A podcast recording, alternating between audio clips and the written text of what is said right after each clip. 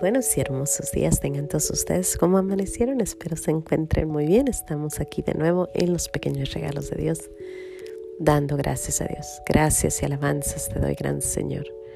Y alabo tu gran poder que con el alma en el cuerpo nos dejaste amanecer. Así te pido, Dios mío, por tu caridad de amor, nos dejes anochecer en gracia y servicio tuyo sin ofenderte. Amén. Por el velo de la Santísima Trinidad seamos todos cubiertos, ni heridos, ni muertos, ni presos, ni cautivos, ni de nuestros enemigos seamos vencidos. Aquí de nuevo en los pequeños regalos de Dios, ahí vamos, ahí vamos, ahí vamos saliendo poco a poquito.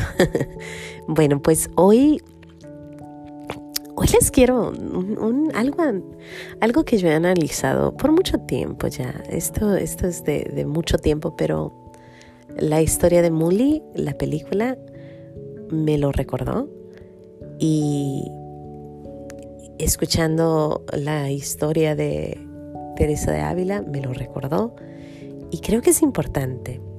Eh, le vamos a llamar a la plática cuestión de enfoque.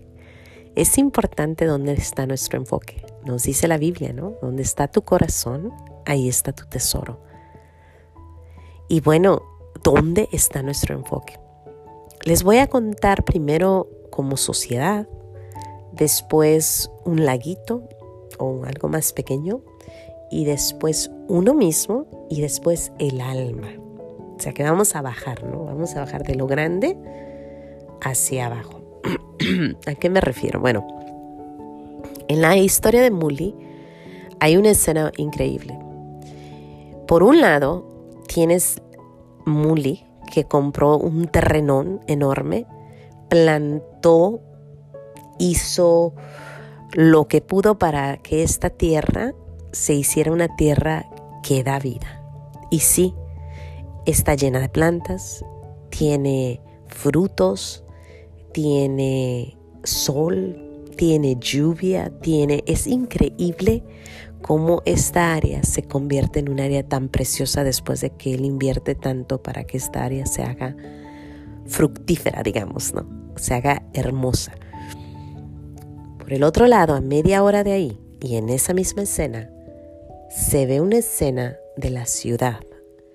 La ciudad sin árboles, con basura, agua muy cochina, eh, los niños en el suelo tirados, eh, durmiendo en los suelos, eh, un, cochinero, te puedes imaginar, un tercer mundo, peor que un tercer mundo, un cochinero, suciedad, suciedad, suciedad. Y bueno, está Muli, media hora de ahí, con agua fresca, cayendo, se ve el agua blanca, preciosa, y dices tú, bueno, ¿qué pasó? Cuestión de enfoque. Muli se dedicó a dar todo lo que le había dado nuestro Señor, Él lo dio para estos niños. Es increíble esta película, ¿eh? Y es increíble porque es real, o sea, se ve que todo sucede gracias a este hombre que da todo. Por el otro lado, el gobierno de ese país, obvio, no dio nada. Al contrario, probablemente se lo empacó y se lo quedó él. ¿Y qué hay? Consecuencias. Como no se dio, pues hay consecuencias. Hay pobreza, hay tristeza, hay, hay dolor, hay angustias hay suciedad.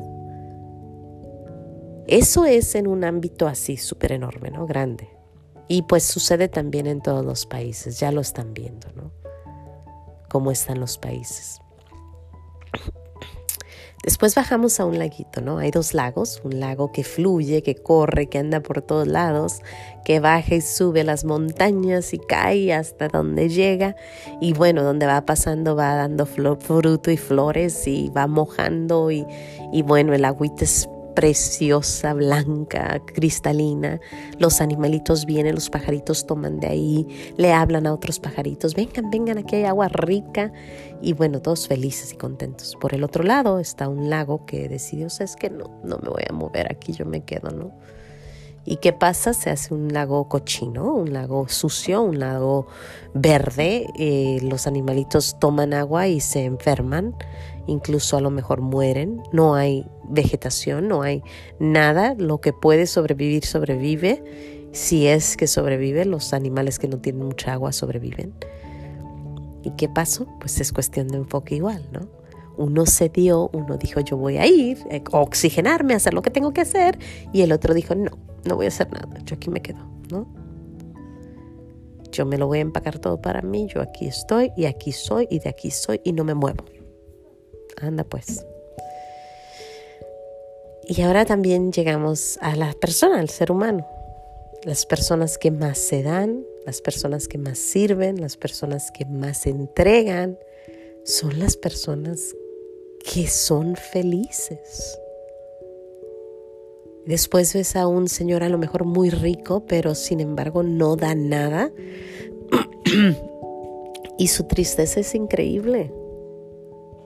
Y yo sé que tú conoces a alguien así. Y la depresión es eso. La depresión es cuando el enfoque está en mí. ¿Qué hago yo? ¿Qué soy yo? ¿Cómo a mí me sirve? ¿Cómo pueden servirme? Cuando uno se desenfoca de uno mismo, es cuando empieza uno a vivir.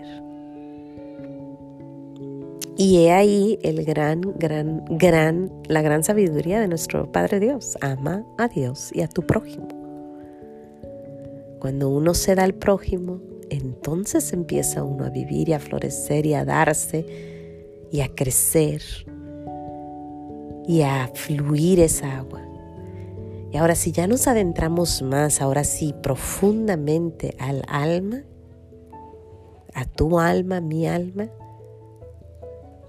cuando uno va y se hinca delante de nuestro Señor y empieza la oración, si es Señor, dame a mí, Señor, ayúdame a mí, Señor, yo, Señor, por favor, a mí, yo me siento así, porque yo sufro de esto, a mí me duele, a mí me pasa, a mí me...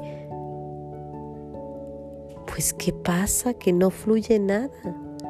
Sin embargo, si la oración es, Señor, ¿cómo estás? Señor, ¿cómo te sientes?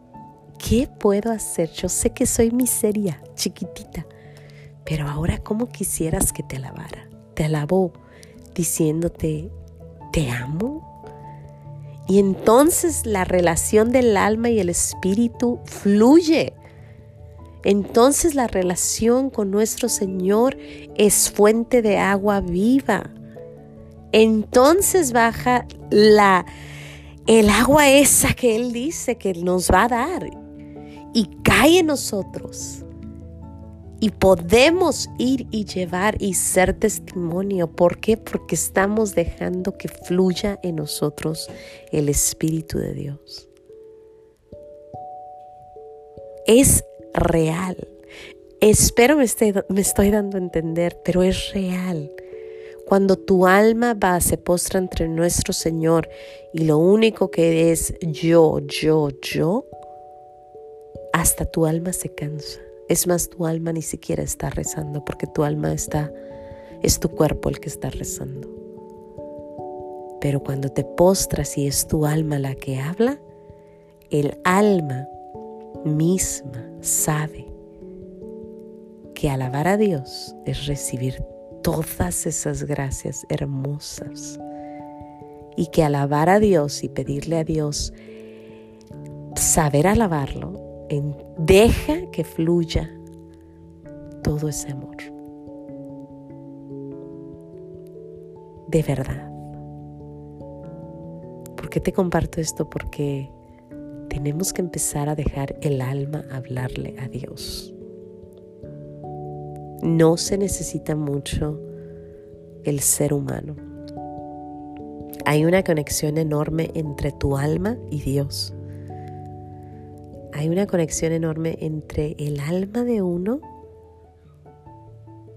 y lo que sabe que tiene que hacer. Así como el río que sabe que tiene que correr para poder dar, así es el alma.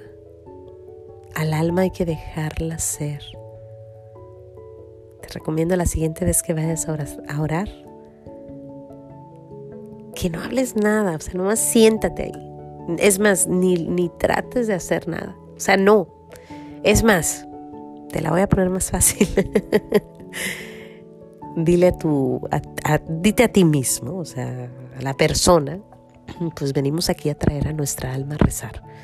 Así que pues nos vamos a quedar aquí tú y yo calladitos, dejemos que el alma hable con nuestro Señor.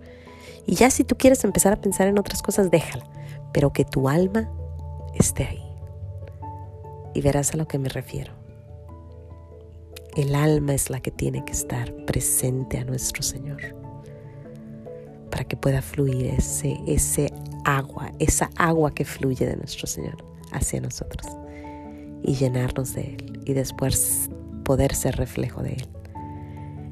Bueno, pues sin más que decir, yo le doy muchas gracias a nuestro Señor porque pues me deja ver estas cosas, me deja ver que